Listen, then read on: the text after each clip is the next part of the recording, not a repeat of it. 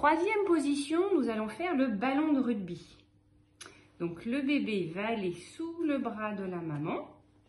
Voilà, donc en général, on va prendre un coussin pour poser le bras de la maman. Le bébé, il est bien englobé dans le bras de la maman. Alors souvent les mamans, elles font ce que j'appelle les poules, je ne sais pas pourquoi. Donc juste on pousse délicatement le coude. Voilà. L'autre main s'occupe du sein et une fois de plus, madame, il faut faire hamburger dans le bon sens. Et là, bah, c'est plus facile. Mm.